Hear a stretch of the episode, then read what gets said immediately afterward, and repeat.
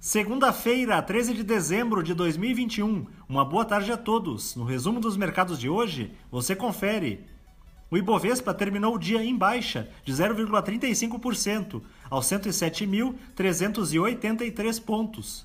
Após passar a maior parte do dia no azul, a bolsa virou para o lado negativo nos últimos instantes do pregão, impactada por uma onda de cautela que se espalhou pelos mercados internacionais à medida em que se aproxima a reunião que decidirá a política monetária norte-americana.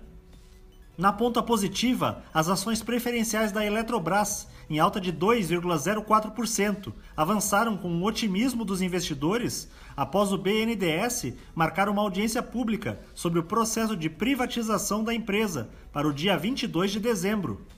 Os papéis da Vale, com ganhos de 2,92%, acompanharam os preços internacionais do minério de ferro, que subiram em meio às expectativas de que a China aumentará os estímulos econômicos no próximo ano.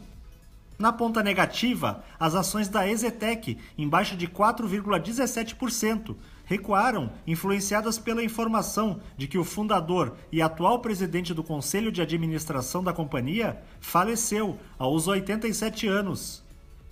O dólar à vista, às 17 horas, estava cotado a R$ 5,67, em alta de 1,07%.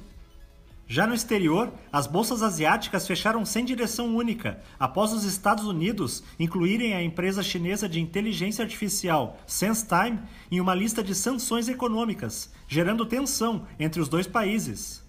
No Japão, o índice Nikkei teve alta, de 0,71%. Na China, o índice Xangai Composto caiu, 0,40%. Os mercados na Europa encerraram em baixa, pressionados pelos temores sobre a variante Omicron, que causou sua primeira morte no Reino Unido neste final de semana. O primeiro-ministro do país alertou para o risco de um maremoto de casos relacionados à nova cepa. O índice Eurostock 600 teve queda de 0,43%. As bolsas americanas terminaram em baixa, com o mercado em compasso de espera pela decisão de política monetária que será anunciada na próxima quarta-feira e pelas preocupações envolvendo a disseminação da variante Omicron. O Dow Jones caiu 0,89%. O Nasdaq teve queda de 1,39%. E o S&P 500 recuou 0,91%. Somos do time de estratégia de investimentos do BB e diariamente estaremos aqui para passar o resumo dos mercados.